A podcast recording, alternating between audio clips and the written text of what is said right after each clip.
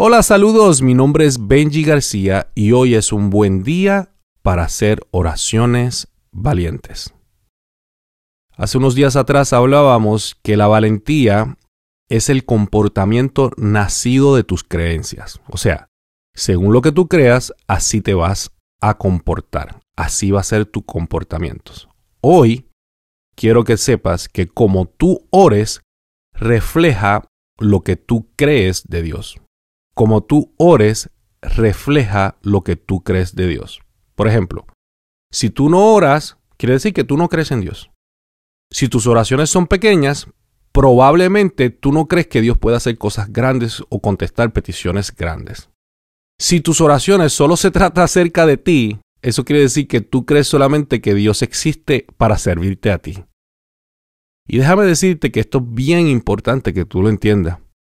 De hecho, hay mucha gente que se ofende cuando Dios no les contesta sus oraciones. Si tu oración es valiente, no vas a sentir miedo que Dios te diga que no.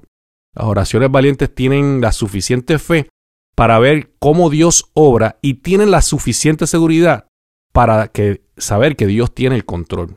No les importa si Dios dice que sí o Dios dice que no.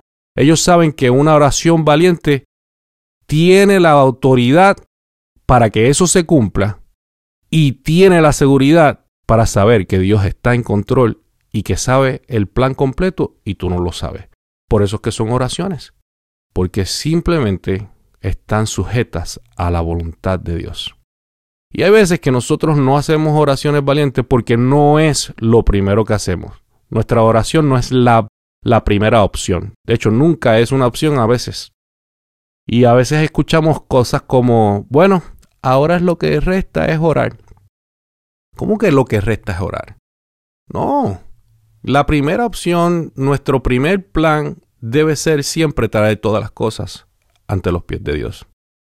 Y yo quiero que tú entiendas que en el día de hoy te voy a exhortar, te voy a animar a que hagas oraciones valientes y que siempre sea tu primera opción.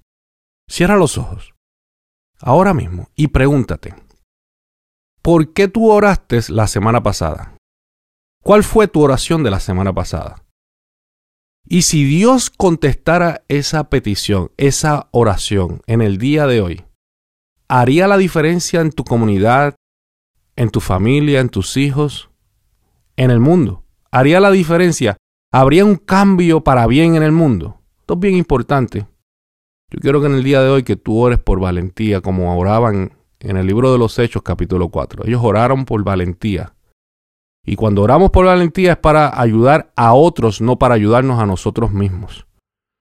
De hecho, el verso 24 de ese capítulo 4 dice, Ahora Señor, escucha sus amenazas y danos a nosotros, tus siervos, mucho valor para predicar tu palabra. ¿Para qué era el valor? ¿Para qué era la valentía? Eh, ellos le pedían valentía a Dios para predicar su palabra.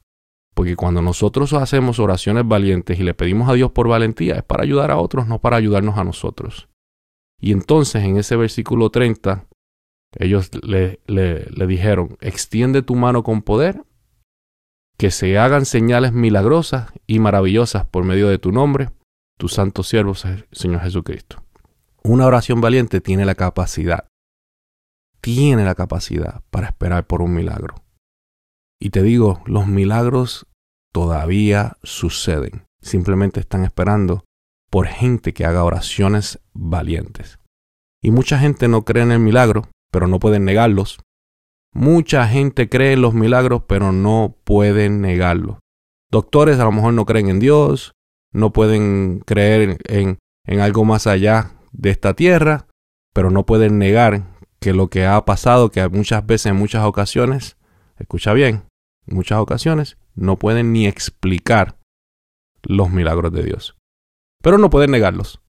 Por eso es que nosotros no debemos de parar de orar por milagros, de orar por cosas que, que son imposibles, porque eso va a inspirar a las personas, eso va a hacer que, que, que, se, que se viva como se vivía en el libro de los hechos, un libro donde está lleno de, de muchas anécdotas, de milagros y de muchas cosas que hicieron que, que realmente nosotros tenemos que volver a orar y hacer como esa gente de, de, de Hechos capítulo 4, donde sabían que podían perder la vida, pero no importaba porque estaban seguros de lo que creían.